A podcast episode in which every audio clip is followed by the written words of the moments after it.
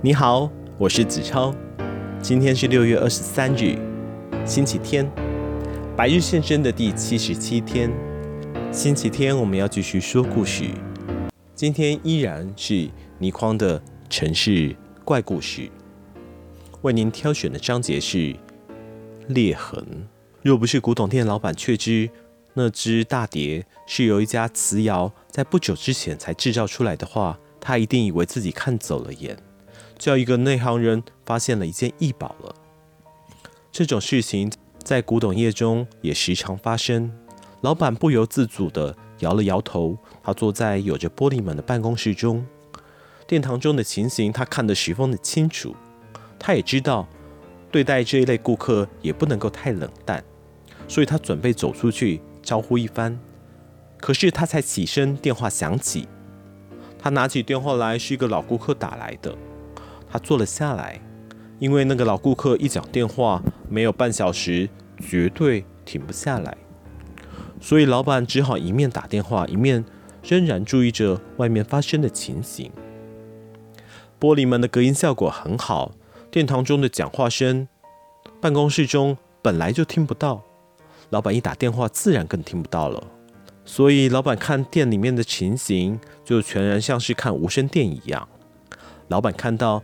他在注视着那个裂痕的大碟，足足有五分钟之久，长长吸了一口气，半转身，向那年轻美丽的女店员望了一眼。女店员忙着向他走过去。老板很佩服自己聘请店员的眼光。这位女店员穿着设计精美的旗袍，走向前去，笑脸迎人，几乎可以在任何的选美中获得优胜。女店员。来到他的面前，他指着那个碟子，和女店员交谈着。老板又不由自主地摇着头，感叹自己看错了人。他实在没有理由对那个大碟子有兴趣，可是他偏偏就看中那只大碟子。女店员在应对着，俏脸有十分讶异的神情。打开了柜门，他的手指着碟子，就不断地说话。女店员的神情越来越惊讶。而且连连点着头，老板实在很想出去了解一下，那么普通的一只仿造的碟子有什么好讨论的。可是偏偏电话中的老主顾正在滔滔不绝，那是大主顾，绝对不能够得罪的。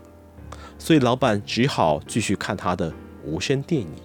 女店员居然也凑进去去看那只大碟子，她和他几乎是并着头在看。而且是不断的指点交谈，老板看得大皱眉头。女店员有极好的学历，又受过专业的训练，自然也知道那碟子不是什么古董，为什么也会那么样的有兴趣呢？好了，总算他和她都对碟子欣赏完毕了，两个人挤起身。可是更怪了，他和她互望着，互望时的那种神情。绝对不是顾客和店员之间应该有的，甚至也超越了老朋友，更像是一对恋人。老板心中暗叹一声，不知道发生了什么事。女店员俏丽过人，自然有不少的追求者。可是老板知道她十分的心高气傲，把所有的追求者都不放在眼里。可是现在是怎么一回事呢？她的年纪至少是他的一倍，她竟然用那样的眼光望着她。而他竟然也不知道自己的年纪，厚颜无耻地用同样的眼神回望着他。再看下去，老板不但是心中在叹，而且叹出声音来。老板看到的是他轻咬着下唇，低下头，像是正在想着什么。他又讲了几句话，他低着头回敬了几句。那情景看来简直就像是他在向他求婚了。老板忍无可忍，向电话道了歉。不等对方有反应，就放下电话，站了起来，走向门口。他推开办公室的玻璃门，殿堂中的一切都已恢复正常。他把碟子拿出来，找到了盒子，他正在数钱。他买了那只碟子。老板走进去，带着笑：“嘿，先生，这碟子是仿制品啊。”他点头，神情冷淡：“我知道，那碟子上的裂痕。”老板忙道。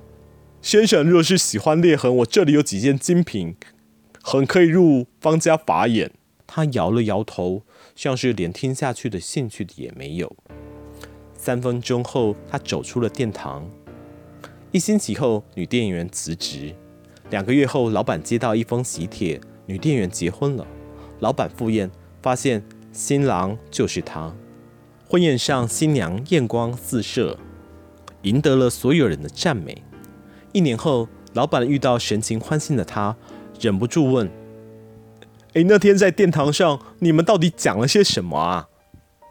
他吸了一口气，那碟子上的裂痕是一种十分冷僻的文字。他恰好是专家，他在裂痕中看到了我的名字，我的一切，而且看出来我会嫁给他。他全说对了，我不想违背命运。老板摇着头表示不信，他没有要人家信的意思，淡然一笑，走了。好啦，今天的百日现身又到了尾声，不知道大家平常会去逛逛古董店吗？古董店里面其实有很多的好东西，但是也需要你有一定的鉴赏能力，不然很容易被骗哦。那么百日现身，我们明天见。